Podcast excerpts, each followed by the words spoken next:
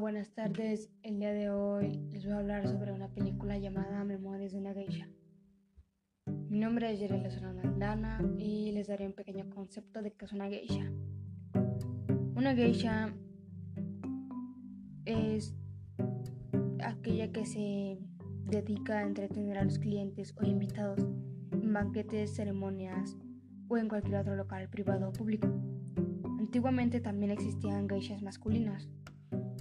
Cabe resaltar que las geishas no son prostitutas, en virtud de que la principal función de una geisha no es gastar, no es ganar dinero a cambio de mantener relaciones sexuales con sus clientes, sino por acompañar y entretener al público. La mayoría es hombre, pero también hay femenino. Así que en este caso no importa el género. Memorias de una geisha es una novela histórica, el cual es un género literario que se narran hechos ficticios. Pueden estar ubicados en un tiempo histórico en que los acontecimientos reales tienen un importante impacto en la vida cotidiana. La protagonista Chiyo y su hermano mayor Satsu viven en un pueblo en las orillas del mar de Japón llamado Yoroido. Viven con su, con su familia. Su madre está muy mal y su padre no puede criar a dos hijas. Él las vende a un empresario local.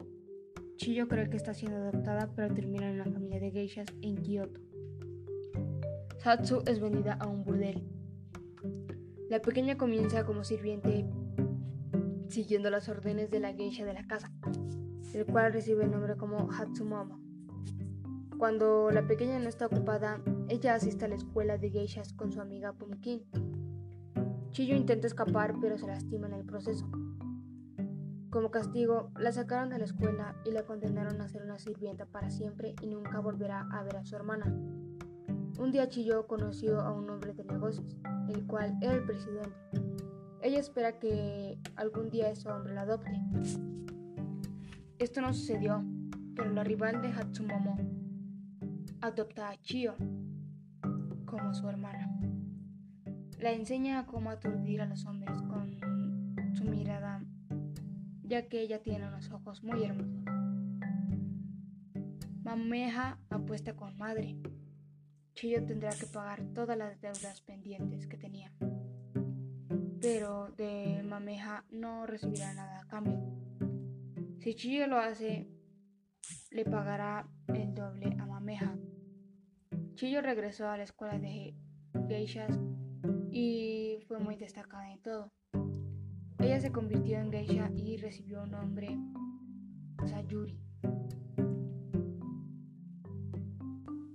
Para finalizar, esto tiene que ver mucho con el realismo porque hay situaciones en las que se pueden presentar tales y como son en realidad, sin exageraciones o sin tanto rollo.